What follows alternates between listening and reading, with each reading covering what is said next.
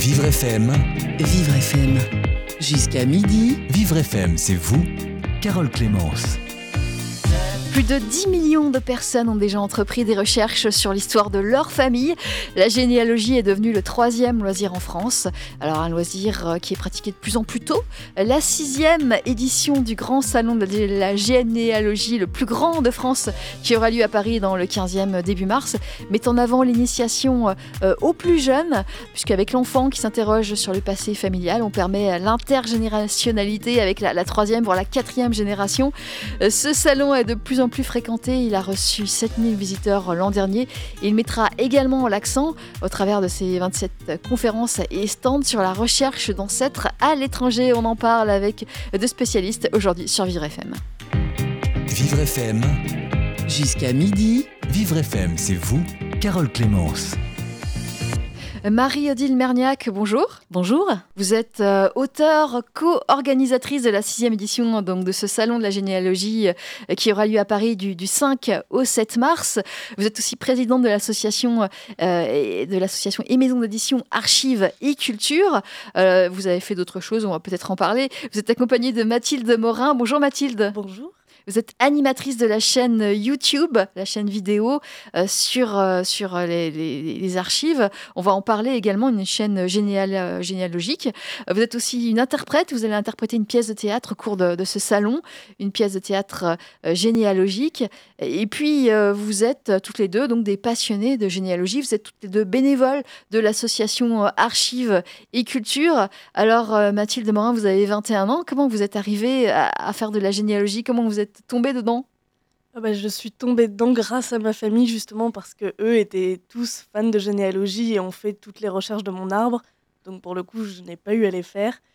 Donc euh, c'est vraiment, j'ai vu ça comme, euh, comme des histoires en fait qu'on me racontait puisque les recherches avaient déjà été faites et on me transmettait en fait euh, bah, tout le passé de ma famille. Ça nous paraît encore plus proche vu qu'on se dit que ces personnes sont nos ancêtres. C'est assez passionnant à écouter. Alors quand vous dites le passé de votre famille, c'était les grands-parents, les arrière-grands-parents, c'était bah, ça remontait assez loin parce que euh, bah du moins il y a quelques générations euh, les personnes euh, racontaient davantage euh, leurs souvenirs, on n'avait pas euh, la télé ou autre du moins. Donc euh, on communiquait beaucoup et, euh, et ça s'est peut-être un peu perdu, mais là on essaie de, de faire revivre ça justement. Ouais. Et vous, dans votre famille, on a pu remonter jusqu'à quelle époque? On a pu remonter euh, jusqu'à... C'est ce que tu mets en scène Euh. dans la pièce. Donc euh, jusqu'à la Révolution par des bribes de souvenirs euh, oraux. Et puis sinon par les Mais c'est vrai que recherches, Par les archives, euh, il me euh, semble que c'est- largement plus loin, mais je n'ai les années date 1500, je crois. Ouais. Ah oui, c'est loin. Ouais. C'est Ouais. un beau, une belle recherche. En tout cas, vous avez eu de la chance. Ouais. Et on va parler de cette pièce dans quelques, dans quelques instants. Et Marie-Odile Merniac, vous, comment êtes-vous tombée dedans? À 12 ans, mais je ne sais plus pourquoi. Tout le monde me pose la question, j'ai complètement oublié. J'avais trois arrière-grand-mères vivantes à ce moment-là, euh, parce qu'on on vit tous vieux dans la famille. Est-ce que c'est les récits qu'elles m'ont fait qui m'ont donné envie de m'y mettre et de, ch- de chercher, de les interroger d'abord, et puis de chercher ensuite dans les archives? Je ne sais p- plus du tout pourquoi, mais en tout cas, je passais après toutes mes vacances scolaires dans les archives départementales et dans les mairies Voilà. Et, vous êtes remontée jusqu'où, vous? Jusqu'à François Ier euh, aussi à peu près euh, dans les années 1500 puisque c'est un peu le butoir en France pour la plupart des familles puisque c'est François Ier qui a créé l'équivalent de l'état civil. Auparavant, c'était l'Église qui avait ces, ces registres paroissiaux. Alors les ça? registres paroissiaux c'est François Ier qui les a imposés en France mais c'est l'équivalent de l'état civil si on veut mais l'état civil au sens euh, laïque du terme lui n'apparaît qu'avec la Révolution. Oui, d'accord. Donc c'est l'Église qui gérait tout ça. Voilà, mais c'était à la fois d'église, mais c'était complètement administratif. C'était les registres de baptême qui allaient pouvoir prouver un âge pour pouvoir euh, postuler à une fonction pour laquelle il fallait avoir, par exemple, 21 ans ou 25 ans. C'était les registres d'inhumation du curé qui allaient prouver un enterrement pour une, euh, une succession, etc. Donc c'était forcément administratif et tout le monde se faisait baptiser, marier et euh, inhumer religieusement, puisque c'était ça qui servait de, de, de source pour l'administration. Alors, famille juive exceptée, il en existait dans trois régions en France euh, seulement. alors les protestants, c'est un cas un peu à part, mais pour les protestants, le baptême était considéré comme le même, donc ils n'hésitaient pas à faire baptiser leurs enfants. En revanche, ils refusaient le mariage catholique, donc ils ne se mariaient pas. Donc il y a moins de sources? Et il y a moins de sources. Et pour les, les inhumations, ils n'aimaient pas évidemment être inhumés dans un cimetière catholique. Donc euh, souvent, ils faisaient des testaments en disant Mes enfants me m'enterreront là où il leur semblera bon de me faire reposer. Et souvent, c'était le jardin familial ou la maison, euh, puisqu'on on était moins. Euh, on n'avait pas les contraintes d'aujourd'hui en termes de, salubrité publique. On ah, n'hésitait pas à enterrer son ancêtre un peu partout. Voilà, un peu partout. C'est très différent aujourd'hui. Oui. Donc vous êtes tombées toutes les deux petites, enfin enfants, dans, la généalogie. Euh, mais pourquoi avoir perdurer Pourquoi avoir continué? C'est euh, puisqu'on vous n'en vivez pas toutes les deux. Enfin, vous avez eu un, travail, une activité professionnelle à côté. Alors moi dans l'édition. Et puis euh, ben, Mathilde, comme elle faisait du théâtre, et voilà, on lui a demandé si elle voulait nous rejoindre pour euh, créer avec elle cette chaîne YouTube. puis la pièce de théâtre qui a été créée pour la, fêter la centième vidéo. Et puis, euh, comme elle dessine euh, extrêmement bien des petits dessins d'humour très rigolos, on lui a fait faire des dessins dans deux ouvrages de généalogie aussi puisque euh, Mathilde Morin, euh, vous êtes l'animatrice de la chaîne YouTube de, donc de généalogie. Vous avez des petits de 3, de 3 minutes, je crois, des petits points généalogiques sur des sujets comme la révolution de la machine à laver, sur euh, la gratuité à l'école, etc., etc., qu'on peut, qu'on peut consulter évidemment gratuitement. Et puis vous êtes interprète d'une pièce de théâtre, une pièce de théâtre. donc j'ai oublié le nom, La voleuse de souvenirs, voilà, qui raconte votre histoire, c'est ça? Oui, exactement. Donc euh, à chaque fois, c'est euh, euh, par génération les souvenirs qu'on nous a transmis d'oreille en oreille et qui sont arrivés jusqu'à moi. Et c'est assez fou de se dire qu'on arrive à, remonter sur dix générations. Donc il reste quelques bribes de souvenirs à la fin. Mais en tout cas, quand on pense à poser des questions aux personnes qui nous entourent et à notre famille, quand il est encore temps et quand les gens ont envie de transmettre, ben on, peut, on peut avoir comme ça plein de souvenirs très intéressant et ce serait dommage de les laisser partir. C'est aussi pour ça justement qu'on a fait cette pièce. C'est euh, pour, euh, pour que les gens en fait transmettent euh, leurs souvenirs. Oui. oui, cette pièce qui raconte donc votre histoire qui est destinée aux enfants? Alors on a une petite pièce de 15 minutes destinée effectivement aux enfants qu'on qu'on fait durant la matinée scolaire du salon et une euh, pièce, euh, cette fois-ci pour tout public, euh, qui dure environ une heure et qui a été jouée à la fois au théâtre et à d'autres lieux et qui est rejouée effectivement à la fin du salon. Oui, qui sera jouée vendredi. Qui est, jouée le vendredi soir, voilà. Oui. À la fin du salon, puisque... Le salon se termine le, ah samedi, à 17h, mais le vendredi soir, voilà, on a la pièce qui est joué. Ouais. Et donc vous, jouez avec, euh, donc pour des adultes, mais aussi pour des enfants. Euh, c'est important de sensibiliser les enfants à la généalogie? Oui, euh, bah, effectivement, d'autant plus que on prend des enfants de CE1 parce que c'est à cette période-là qu'ils apprennent un peu la temporalité, qui sont par rapport à moi mes parents, mes grands-parents le principe des générations et du temps qui passe. Et euh, du coup, c'est intéressant euh, à cet âge-là de pouvoir dire, mais en fait, tu peux découvrir euh, énormément de choses, même sur l'histoire, au lieu d'ouvrir un manuel. il suffit de demander à ses grands-parents comment ils ont grandi, ce qu'ils ont fait, comment marcher, tout, ce qui, tout ce qui se passe et tout ce qui nous paraît logique ne l'était peut-être pas il y a 30 ans. Donc en fait, c'est c'est intéressant. Le téléphone avec un fil, par exemple. Oui, voilà, exactement. C'est vrai que oui, il y a un peu de tout. Oui, là, je suis intervenue dans des écoles euh, il y a 15 jours avec des CE2, CM1. Alors d'abord, ils sont curieux de tout. C'est vraiment un âge où ils peuvent poser justement beaucoup de questions à leurs grands-parents qui sont encore là. Et euh, j'avais amené des photos un petit peu de toutes les époques. Et donc j'avais notamment des photos de 1901 de groupes de mariage où on voit les, les dames avec des corsets, des robes longues. Je leur ai expliqué que j'avais connu mes arrière-grand-mères nées dans les années 1880 qui quand je les ai connues, elles étaient habillées comme tout le monde, mais quand elles avaient 20 ans, elles étaient habillées comme sur la photo.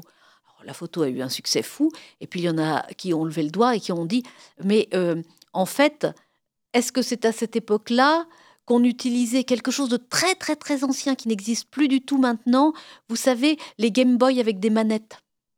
Oh Alors, je leur ai dit, ben non, euh, et vous savez que moi, quand je suis née, euh, déjà Internet n'existait pas. Oh Et puis que la télé euh, était uniquement en noir et blanc. Oh Et qu'il n'y avait qu'une seule chaîne. Aïe, aïe, aïe Enfin, ils découvraient un autre univers. Et ils sont partis pour euh, faire sortir à leurs grands-parents toutes les photos de famille, pour voir comment les gens étaient habillés. Euh, pour voir s'ils les reconnaissaient quand ils étaient enfants et puis pour euh, les interroger sur des choses aussi curieuses que l'absence de plusieurs chaînes sur un écran télé. Oui. Voilà. Euh, ça, c'est vous faites de la sensibilisation en école, Marie-Odile Merniac. régulièrement, les, enseignants viennent vous chercher Alors, de temps en temps, mais sinon, il y a une association qui existe qui s'appelait Généalogie à l'école et qui s'appelle maintenant Les Jeunes et la Généalogie, avec Evelyne Duré comme présidente. Je crois que vous l'aviez reçue ici. On a déjà reçu ici sur voilà, Et euh, qui a pour, euh, pour vocation précisément de sensibiliser les enseignants à cet apprentissage de la généalogie, donc de sensibiliser les élèves, et qui leur propose tout un tas de, projets, de conseils pour euh, avancer là-dessus, justement. Euh, Marie-Odile Merniac, Mathilde Morin, vous restez toutes les deux avec nous. Je rappelle que vous faites partie de l'association Archiviculture euh, qui euh, organise ce grand salon, le plus grand salon de France, le grand salon de la généalogie qui se déroule dans le 15e arrondissement de Paris du 5 au 7 mars, 31 rue Péclet. On continue d'en parler sur Vivre FM. Vivre FM, c'est vous, Carole Clémence. Et nous parlons généalogie. Plus de 10 millions de personnes ont déjà entrepris des recherches sur l'histoire de leur famille en France. C'est le troisième loisir euh, français. Et on en parle à l'occasion du prochain grand salon de la généalogie qui aura lieu euh, du, les 5, 6 et 7 mars à la mairie euh, du 15e arrondissement de Paris. C'est la sixième édition, un, salon qui, croît de, plus en plus.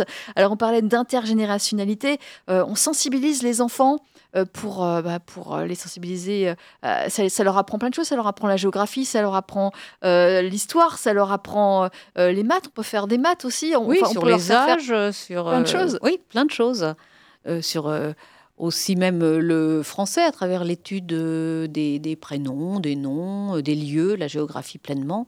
Et puis il y a toujours des choses tellement, tellement drôles avec les enfants. À un moment, je, je leur demandé un ancêtre qu'est-ce que c'est, et il y en a un qui m'a répondu c'est quelqu'un de très très très vieux, il est né avant 1990. Et eh oui, vous avez confirmé.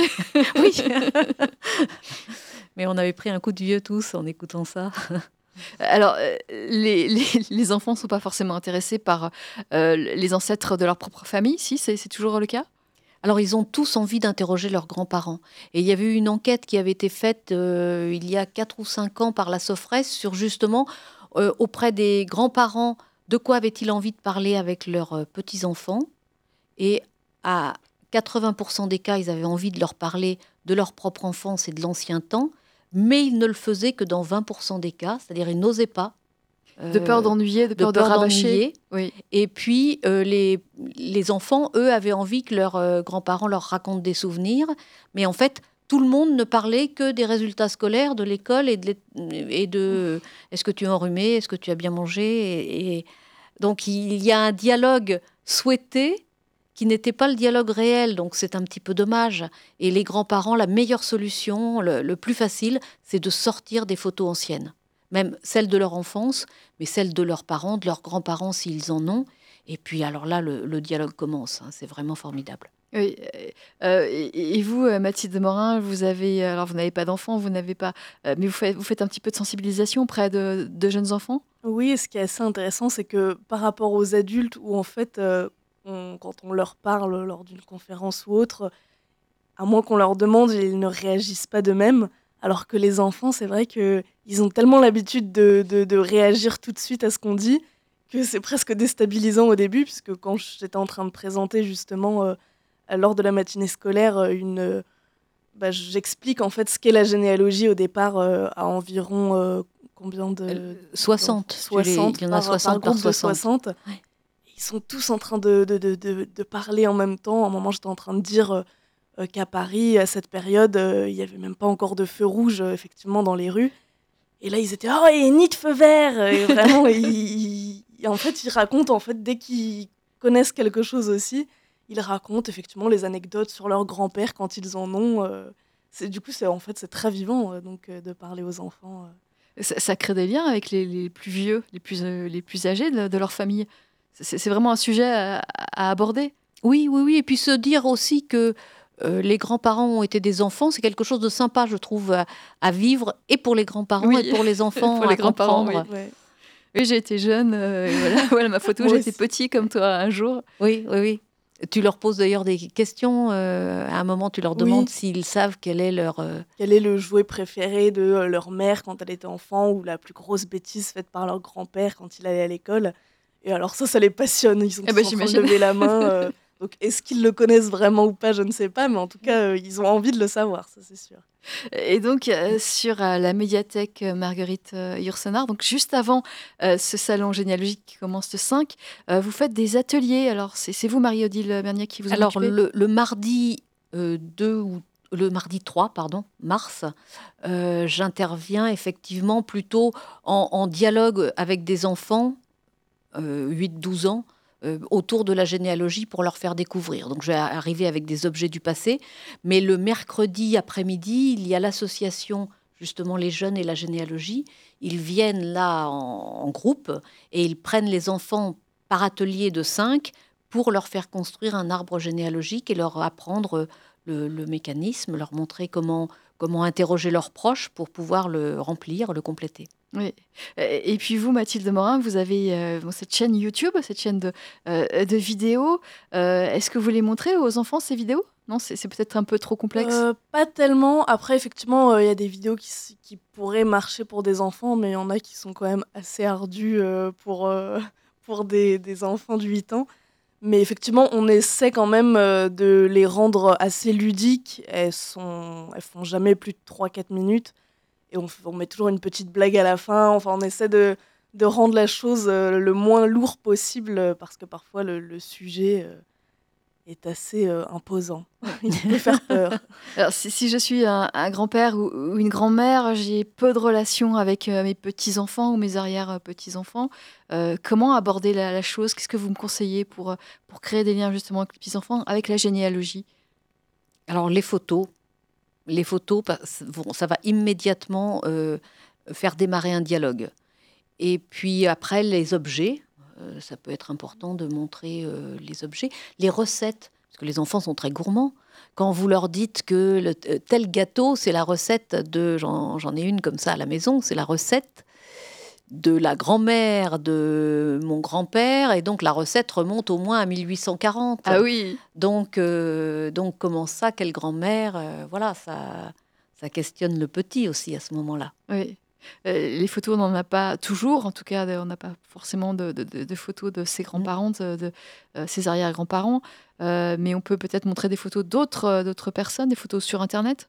Oui, des photos sur Internet. Et puis, si on n'a pas de photos soi-même, on, peut quand même interroger les cousins. Il y a toujours des cousins qui ont des photos anciennes. Et puis, euh, montrer aussi euh, des photos. C'est ce qu'on fait sur le salon, là. On leur montre sur un des ateliers, après le spectacle de Mathilde pour les petits, on, a différents ateliers. Il y en a un où on leur montre la rue de leur école avec euh, des photos d'aujourd'hui prises exactement sous le même angle que les photos qu'on a pu récupérer des années 1900, 1910, 1920 et 1910 avec la grande crue. Ah oui. Donc euh, là, parfois, leur école, elle est dans l'eau jusqu'au milieu de, la porte d'entrée. Oui. Donc c'est frappant pour les enfants.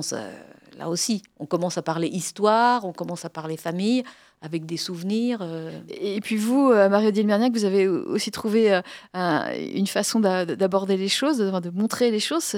Vous, avez créé des, romans policiers généalogiques, dont, le tout premier a été primé par, par des enfants, justement une classe du Pas-de-Calais, je crois, c'est ça? Du Calvados. Mais enfin, c'est pareil, j'étais très fière voilà, d'avoir été primée pour ce premier roman. C'est ce sont les éditions Rajo qui m'ont demandé de créer une collection qui s'appelle euh, Mon enquête de généalogie, donc des petits romans policiers à trame généalogique. C'est avec les outils de la généalogie qu'on dénoue l'énigme.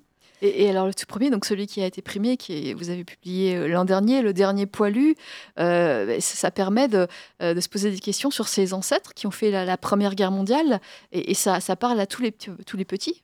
Oui, ça parle et ça leur permet de chercher sur leur propre famille ou de chercher sur les poilus du monument aux morts de leur commune et de retrouver la biographie de ces euh, poilus, de ces soldats qui ont fait 14-18. Donc déjà, 14-18, c'est un peu en dehors de la mémoire familiale. On n'a plus d'arrière-grands-parents encore vivants qui, ont pu connaître cette guerre-là, euh, mais des souvenirs ont pu se transmettre, on peut encore avoir des objets, et en tout cas maintenant par Internet, à cause des commémorations, tout est en ligne. Donc on peut faire les recherches et c'est à la portée d'un enfant. Donc euh, pourquoi se priver de chercher? Et oui, euh, on, peut, on peut avoir une photo de son ancêtre, non? Il n'y avait pas de photo euh, militaire? Alors, photo militaire, non. C'était encore trop tôt. on peut en trouver quand même sur certains sites, mais là, ça demande une recherche déjà plus experte. En revanche, trouver dans quel régiment l'ancêtre a combattu, trouver son état civil, trouver s'il a été blessé ou pas, à quel endroit, s'il a été décoré ou pas, ça se fait en un clic. Oui, donc euh, tout le monde peut le faire. Voilà. Et, ce petit, ces petits livres sont des, des, des, des vraiment romans policiers, puisqu'il y a une recherche. Les, des enfants qui sont, euh, qui sont les personnages de, vos romans mènent leur propre recherche. Et, donc mm. les, tous les autres enfants peuvent apprécier euh, ces livres. Oui, on, a dans Le mystère du poilu une classe entière à qui la maîtresse dit le 11 novembre s'approche, on va chercher l'histoire des poilus du monument aux morts qui est juste en face de l'école. Et puis, euh, il y a 12 euh, poilus, vous êtes 24, vous allez les étudier en vous regroupant euh, par deux. Les recherches commencent, et puis là, on tombe sur une énigme à propos d'un des poilus et l'enquête se poursuit, un mystère. on connaîtra la, fin du mystère. Je ne donne pas la fin. À la fin du livre. Et puis il y, il y, en a eu un deuxième, et là il y en a un troisième qui vient de sortir euh, en février ce mois-ci. Voilà, euh, le 5 février sur euh, nos ancêtres venus d'ailleurs. le, le, second, c'était une histoire plus individuelle autour de la guerre, de, de, la Seconde Guerre mondiale. Là, on se retrouve à nouveau pour le troisième dans une classe qui fait une recherche autour des, des souvenirs des grands-parents. Donc on, la maîtresse demande aux enfants de raconter le souvenir d'un de leurs grands-pères, un souvenir d'enfance, et dans un deuxième temps, que le grand-père raconte le, souvenir d'enfance qu'il a pu mémoriser d'un de ses grands-parents à lui. Et donc ça nous transporte à la fois très loin dans le passé, et puis parfois géographiquement euh, très loin hors de métropole. Oui, Et, donc ça, ça nous ramène à la possibilité de faire des recherches aussi sur ces euh, ancêtres qui sont, qui sont nés euh, ailleurs, mm. à l'étranger ou, dans les, les, dom-toms, par exemple. Mm. Oui, aux Antilles, puisque la petite héroïne est, est antillaise. Enfin, elle est à la fois antillaise, belge, ch'ti. voilà, on a tous des ancêtres qui viennent d'un peu partout. Oui. Alors ça, c'est la collection euh, Rajo euh, qu'on peut trouver euh, partout. On peut... En librairie, oui, partout, tout à fait. Et, donc vous êtes l'auteur de, ces trois livres, Marie-Odile Merniac. Vous êtes aussi co-organisatrice de la sixième édition du Salon de la généalogie qui aura lieu à Paris du 5 au 7 mars. ce sera dans la mairie de Paris, 31 rue Péclès, c'est bien ça? Voilà, et on continue d'en parler avec vous. On parlera notamment de euh, la façon de, mener des, recherches lorsqu'on a un ancêtre qui, une branche de ses ancêtres qui, est à l'étranger. Comment, comment procéder? C'est pas évident. On en parle dans un instant sur Vivre FM. Vivre FM, c'est vous. Jusqu'à midi. Carole Clémence. Et nous parlons généalogie aujourd'hui jusqu'à midi sur Vivre FM. On parle du plus grand salon de la généalogie de France, la sixième édition de ce salon qui aura lieu à la mairie de Paris dans le 15e 5 et 6 et 7 mars. C'est organisé par l'association Archives et Culture, euh, dont, la, présidente est avec nous aujourd'hui, Marie-Odile Merniac. Nous avons aussi Mathilde Morin, qui est bénévole également de l'association, qui est animatrice de la chaîne vidéo YouTube, dont on va redire quelques mots. Euh, le, ce salon, donc c'est la sixième édition, c'est un salon qui marche bien oui, on a tout de suite eu énormément de public. Vous le disiez tout à l'heure, hein, c'est le troisième loisir maintenant en France. Donc euh, le 15e est l'arrondissement le plus peuplé, Paris est la ville la plus peuplée, donc euh, ça fait forcément énormément de visiteurs. On a toutes les régions de France qui sont représentées, donc avec des stands. On a une quinzaine de pays étrangers qui sont présents et puis des C'est-à-dire des associations de pays étrangers de généalogie qui viennent euh, sur ce salon, Alors, ça? il y a de tout. Il y a des associations françaises qui portent sur les recherches à l'étranger. Par exemple, Gène Ibérica, c'est une association qui est installée à Bordeaux et qui aide ceux qui ont des ancêtres en Espagne à retrouver euh, leur branche. Oui. L'association italienne, même chose, elle est, elle, sur Paris. En revanche, on a une association suisse qui vient. On a les archives euh, nationales de, Hongrie qui viennent, les archives nationales des Pays-Bas qui viennent. Oui. Euh, voilà, on, c'est un mélange de d'institutions des pays en question ou de d'associations, soit installées en France, soit associations étrangères qui viennent. Puisqu'on ne peut pas tout faire sur Internet, on ne peut pas faire toutes ces recherches sur Internet, c'est pas possible. Alors si, pour certains pays, oui, mais encore faut-il connaître les bons sites. Donc, euh, sur l'Italie, par exemple, ils sont en train de mettre en ligne tout l'état civil ancien, mais c'est en cours. Sur l'Espagne, c'est encore partiel. Donc, on a souvent besoin d'être épaulé quand même pour savoir quels sont les sites où chercher. Et puis, pour d'autres pays, c'est plus compliqué. Euh, pour d'autres, c'est à la fois simple et compliqué. La Hongrie, on n'a pas besoin d'apprendre le hongrois. Tous les actes, tous les registres sont tenus en latin. Et, donc, euh, si on, reconnaît les mots. C'est plus facile. C'est voilà, c'est plus facile d'apprendre le latin que d'apprendre le hongrois. Oui. Euh, Mais c'est vrai qu'il y a des pays pour lesquels on est bloqué euh, en raison de la langue et il faut trouver un traducteur ou autre. si on a des ancêtres qui viennent d'un pays dont on ne parle plus la langue. Voilà, donc se renseigner auprès d'archives sur place, d'associations sur place. on a Family Search qui est là aussi avec des bases de données sur le monde entier et qui eux essaient de l'indexer. Donc après c'est tapé en français ou en anglais. Et les Mormons qui, ont une gigantesque base de données euh, en, Utah, aux États-Unis, euh, ils ne reprennent pas justement toutes les. Alors c'est Family Search que ah, j'évoquais à l'instant. Donc ils, n'ont quasiment, enfin ils n'ont pas beaucoup de données sur la France. Euh, ils ont pour vocation d'essayer de, de, numériser les documents, l'équivalent de l'état civil dans le monde entier. donc ils ont beaucoup de choses sur les pays anglo-saxons énormément de choses sur l'Amérique du Sud et beaucoup de choses sur les pays de l'Est. Mais pas la euh, France c'est moins partiel euh, pour la France. Ce sont les deux bases de données euh, essentielles, c'est GeneaNet et c'est Philae, oui. qui sont vraiment les, les, deux grosses bases de données qui sont présentes aussi. Et pendant la durée du salon, que ce soit les bases de données des associations ou que ce soit les bases de données de Philae, etc., tout est gratuit pendant les trois jours du salon. Parce que ce sont des, euh, des, des sites payants. Généanet Pas forcément. Euh, Généanet, on peut y accéder euh, de façon gratuite. Euh, Family Search aussi. Mais si on veut des critères de choix un peu perfectionnés pour l'entretien des bases de données, des serveurs informatiques, etc., ce que je peux comprendre, c'est on demande un abonnement. Que ce soit pour une association, l'association va vous demander ensuite de, de cotiser et d'adhérer à l'association. et puis toutes ces bases de données aussi demandent euh, si possible, une, adhésion qui est, alors j'aime bien cette comparaison, euh, ça revient en gros au coût d'une demi-pizza dans une pizzeria par mois. C'est curieux. voilà. Mais je trouve, parce que parfois les gens me disent, oh, c'est hors de prix de s'abonner à, une association ou de s'abonner à Philae ou de s'abonner à Généanet, euh, c'est hors de prix.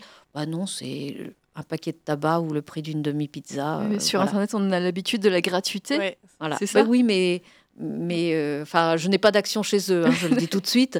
Mais je comprends que les bases de données deviennent tellement énormes. Généanet, maintenant, c'est 6 milliards d'ancêtres en ligne. Il, ah faut des outils informatiques, il faut des informaticiens. Et Il faut payer tout ce monde-là. voilà, il faut quand même que les informaticiens en question aient un salaire à la fin du mois. quoi. Alors, si on est euh, français et que tous ses ancêtres sont a priori euh, français, on n'a pas besoin d'aller se déplacer dans les mairies, dans les états civils, dans les archives départementales pour, euh, pour retrouver ses ancêtres? Les archives départementales ont mis tout leur état civil en ligne. Donc on, on peut aller enfin à 80%, hein, euh, 80-90%. Donc on, on va sur le site des archives départementales et on fait comme à l'ancienne, mais sans bouger de chez soi. On demande la commune qui nous intéresse, la période qui nous intéresse, et on feuillette les registres. Après, si on veut aller plus vite, on va sur le site Philae. Parce qu'on on demande, il y a quelqu'un derrière qui va euh, donner, c'est ça? Ah non, on demande, c'est-à-dire en ligne, Oui, et on accède directement aux images. d'accord. Voilà, on demande, mais c'est le, les images du registre de la commune de Chinon de 1825 à 1835 qui vont euh, vous apparaître en ligne. On va vous dire qu'il y a 518 pages, et puis vous feuilletez les pages, et vous cherchez vos ancêtres dedans. Oui, Si vous voulez aller plus vite, vous allez sur Philae, et là, vous tapez directement les noms et les prénoms de vos ancêtres, et ça va vous indiquer dans quel, euh, puisqu'ils ont tout indexé, c'est-à-dire ils ont tout lu et mis euh, les noms, donc euh, ça va vous indiquer directement, ça va vous transporter directement dans le, la- les bonnes archives départementales, dans la bonne commune, dans le bon registre, à la bonne page, avec l'acte que vous demandez surligné en jaune, ce qui est très pratique. Et puis après, Généanet, dès que vous avez passé 1850 et que vous êtes déjà vers le début du 19e, si vous cherchez sur Généanet, vous allez trouver des centaines de cousins qui ont des arbres qui recoupent le vôtre et qui peuvent vous faire remonter 3, 5 générations, sur, ou voire 10, sur euh, des branches que vous n'avez pas encore euh, étudiées à fond. Vous nous l'aviez dit tout à l'heure, il est difficile de remonter avant François Ier. C'est compliqué. C'est Oui, c'est-à-dire l'équivalent de l'état civil n'existe plus, donc on se rabat sur d'autres types d'archives qui sont les documents notariés ou fiscaux. Donc il faut avoir des familles qui ont un peu de biens Des familles aisées. ou, ou très surveillés, les meuniers. Étaient Ah, très surveillés par le fisc. Et donc on peut remonter deux siècles de plus si on a des ancêtres meuniers. Et puis des ancêtres nobles parce que là on va avoir quantité d'autres actes. euh, qui d'autres documents qui vont permettre de remonter euh, parfois jusqu'à Charlemagne hein, pourquoi pas ah Voilà. oui, ça doit faire plaisir de, de Ah, pouvoir tout à fait, remonter jusqu'à. Charlemagne. Euh, Vous connaissez quelqu'un qui, qui a pu remonter jusqu'à une personnalité oui, oui, célèbre on, comme ça on en connaît. Enfin, euh, moi j'ai croisé beaucoup de généalogistes euh, qui euh, ont, euh, qui sont remontés jusqu'à Charlemagne ou jusqu'à Hugues Capet. euh, ben, vous avez François Mitterrand qui descend de Hugues Capet. Vous avez euh, euh, Barack Obama qui en descend également. Donc ils sont cousins. Curieux, oui. C'est- très curieux. Euh, Alors, ça, c'est pour les ancêtres français. Euh, on a un ancêtre hongrois. c'est- on fait appel à l'association dont, dont vous venez de parler, c'est ça? Alors, euh, ceux qui viennent sur place cette année sont les archives nationales de Hongrie, qui ont un département d'accueil aux généalogistes étrangers. Et là, ce sont euh, justement des archivistes de ce département qui viennent. Donc, il faut venir sur le salon. Il faut venir sur le salon. Oui. Mais après, on peut les contacter aussi en direct, en anglais ou en français, puisqu'ils ont euh, les, les archivistes de ce service sont bilingues, euh, trilingues, et peuvent euh, ensuite correspondre avec vous par mail. Oui, alors ça, c'est pour l'Europe. Euh, il faut savoir qu'un Français sur trois a au moins une branche à l'étranger, c'est beaucoup. Et alors, beaucoup de Français ont des branches euh, en Afrique, en Afrique du Nord. Là, c'est beaucoup plus compliqué pour retrouver des ancêtres, non? Oui, oui, puisque par exemple au Maroc, l'état civil n'existe que depuis 1962. Donc on, on est vite, euh, on est vite bloqué. C'est fin du 19e pour l'Algérie. On peut trouver des documents euh, militaires pour les garçons qui peuvent vous faire remonter jusqu'en 1850 peut-être.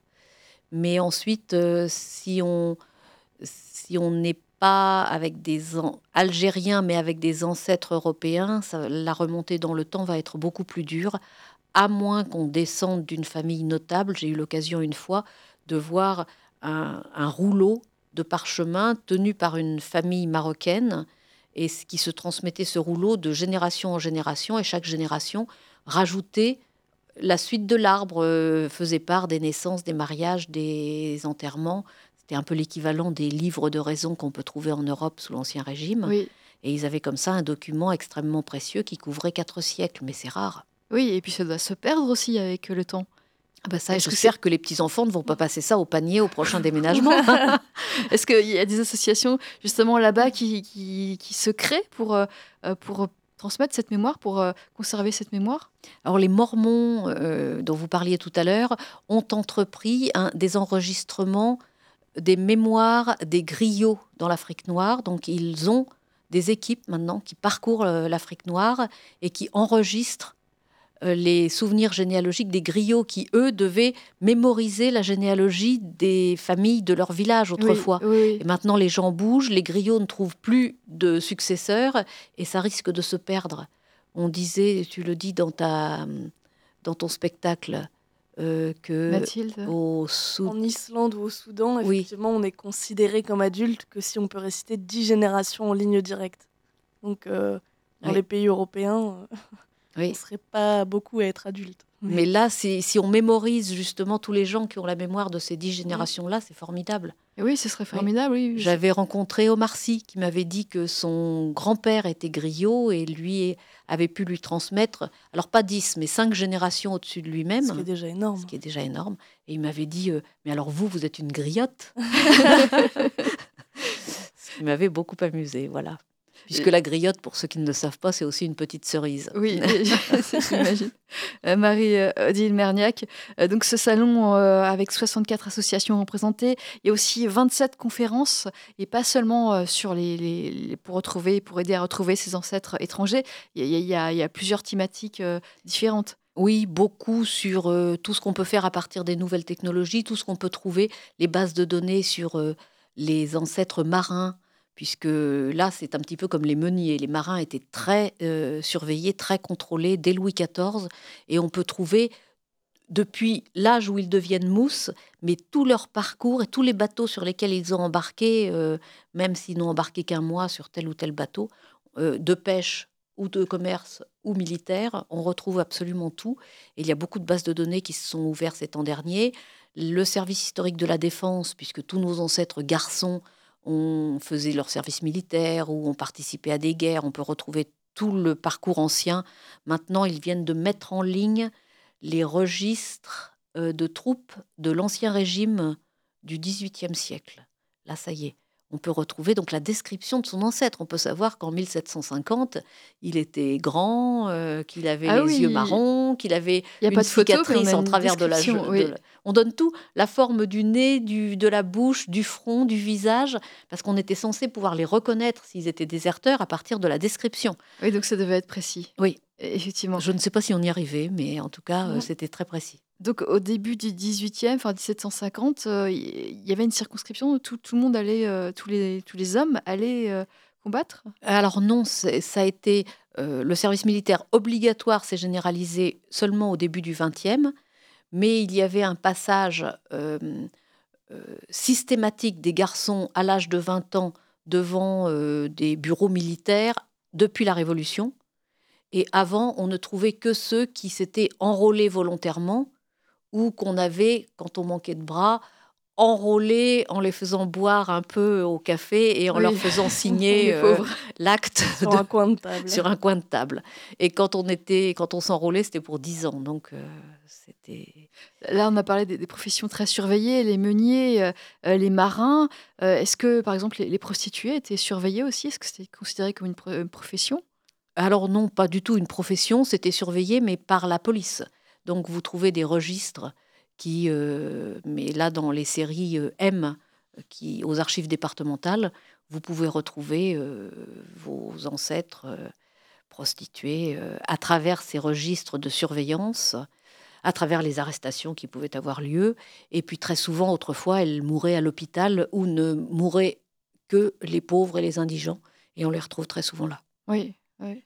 Euh, on continue à en parler avec vous, Marie-Odile Merniac. Je rappelle que vous êtes auteur, euh, auteur euh, présidente de l'association et maison d'édition Archives et Culture, que vous avez publié plusieurs ouvrages pour les, pour les enfants de généalogie, des, petits romans policiers généalogiques. Et puis nous sommes aussi avec Mathilde Morin, qui a 21 ans, qui est 21 ans, qui est toute jeune et encore étudiante, et qui est bénévole de l'association et qui interprète une pièce de théâtre généalogique durant ce salon et qui est également animatrice de la chaîne YouTube, chaîne vidéo donc, que vous pouvez peut-être connaître vous aussi. Jusqu'à midi. Vivre FM, c'est vous, Carole Clémence nous parlons de généalogie. Plus de 10 millions de personnes ont déjà entrepris des recherches sur euh, leurs ancêtres en France. C'est un loisir très répandu en France. Ça se développe de plus en plus. Et on en parle à l'occasion de la sixième édition du Salon de la généalogie qui aura lieu euh, à Paris, dans le 15e arrondissement de Paris, dans, la mairie. Euh, c'est en entrée libre. Il n'y a pas besoin de s'inscrire à des conférences, mais il n'y a pas besoin non plus de s'inscrire aux conférences Marie-Odile Merniac. Non, c'est trop compliqué à mettre en place un système d'inscription. En plus, comme c'est entrée libre, vous avez des gens qui peuvent massivement s'inscrire en disant j'irai et puis qui finalement ne viennent pas. Donc, euh, en revanche, pour la pièce de théâtre, on, a demandé, euh, on l'a fait sur inscription. La pièce que, va interpréter Mathilde Morin sur, euh, sur son histoire, la pièce généalogique. Mathilde, les gens vous, reconnaissent quand vous êtes au, salon, puisque vous avez cette chaîne YouTube de vidéos? Oui, généralement, oui, effectivement ou du moins quand ils ne me reconnaissent pas, euh, il y a souvent quelqu'un à côté qui dit euh, Oh, mais si vous avez une question sur le sujet, il y a une vidéo euh, qu'elle a fait là-dessus. Donc c'est assez, c'est assez adorable de, de rencontrer ça. et effectivement, les gens me disent souvent, comme c'est tous les vendredis en fait depuis à peu près trois ans, ils me disent Oh, le vendredi, on attend vos vidéos. Enfin, en tout cas, il y a des retours assez positifs et c'est vraiment sympa justement d'avoir l'occasion, bah, comme je suis toujours derrière un écran, bah, de rencontrer les gens en vrai et qui puissent me parler bah, à leur tour de, de, leur passion sur la généalogie, parce que s'ils sont à ce salon, c'est bien qu'on est tous rassemblés autour de ce thème-là et que ça nous plaît. Oui, c'est vraiment une passion. Euh, alors les vidéos, il y a là, par exemple la gratuité à l'école, euh, la révolution de la, machine à laver, euh, la, la, mise sous tutelle. Vous pouvez nous en dire quelques mots, la mise sous tutelle par exemple? Effectivement, la mise sous tutelle, ça peut être très intéressant. Euh, c'est vieux C'est quelque chose d'ancien C'est assez vieux, enfin il y en a encore euh, aujourd'hui, mais effectivement c'est accessible du moins pour les personnes mineures. 120 euh, ans après, leur, après leur, naissance, on peut accéder au dossier. Donc il faut attendre un certain temps, mais mm. du moins pour les ancêtres, on a en fait tous les, les les, interrogatoires. Les interrogatoires qui se trouvent en série U des archives départementales et euh, qui sont parfois complètement fous, puisqu'en fait, on, la personne peut être mise sous tutelle euh, pour des bonnes raisons, parce qu'effectivement, euh, elle ne dispose plus de ses facultés mentales pour pouvoir agir par elle-même, ou alors seulement parce que ses enfants ou gendres ou petits-enfants veulent hériter de ses biens et la font passer pour folle ou l'enivre, effectivement. On avait un cas euh, euh, où ils enivraient la femme, effectivement, pour, que, pour avoir des témoins euh, de, choses absurdes. Et alors ça, oui, vous le racontez dans la vidéo, et, elle a gagné son procès, cette dame, ou pas? Enfin, elle, a pu échapper à la mise sous tutelle Oui, et effectivement, on voit généralement que la justice est quand même plus tolérante et bienveillante que la famille, ce qui est quand même... Heureusement. Mais euh, oui, du coup, c'est assez intéressant de voir ces, entretiens. C'est souvent les femmes qui en sont victimes? Non? Il n'y a pas de règle? Pas forcément. Euh, non, alors peut-être elles vivent peut-être plus... plus longtemps. Plus longtemps, mais euh, je ne sais pas. Moi, je n'ai pas fait de statistiques là-dessus du tout. Je ne sais pas. Il y a un peu des deux. et puis, il y a aussi, par exemple, la gratuité à l'école. Donc la gratuité n'a pas toujours, et ça n'a pas toujours été le cas, contrairement à ce qu'on peut, ce qu'on peut croire. Oui, Marie-Odile C'était euh, autrefois. Alors, si, il y avait les frères des églises chrétiennes qui, eux, installaient des euh, écoles pour les petits gratuites, mais dans les villes.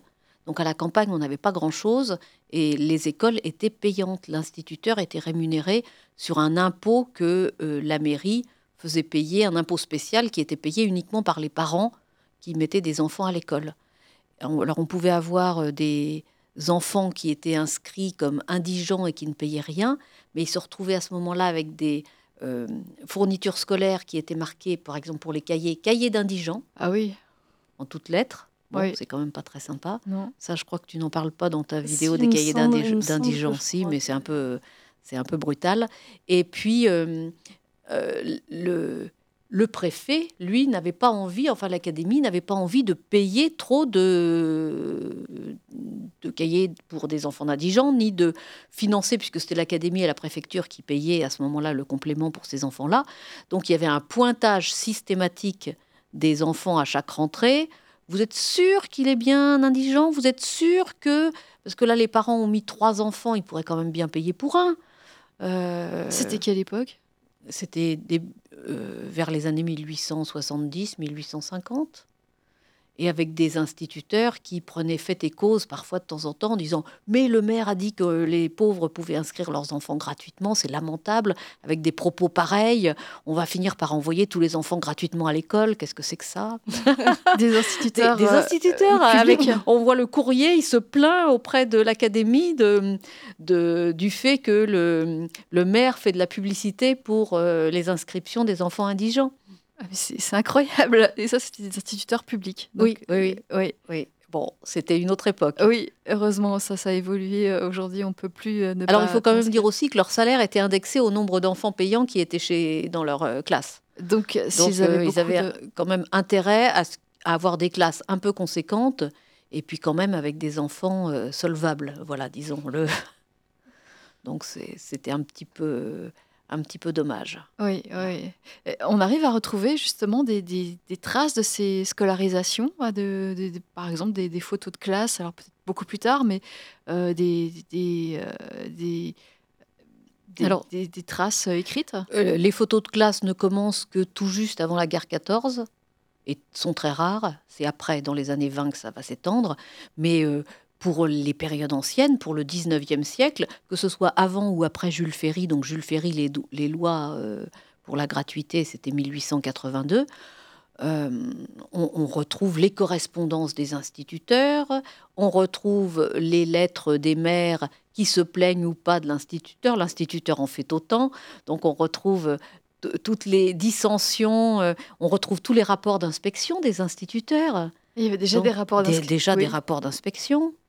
Euh, avec euh, des, choses. Et puis, comme le, rapport d'inspection remontait à l'académie et n'était pas lu par euh, l'instituteur, l'inspecteur se lâche. Alors, c'est vraiment très, très Vous avez des, idées?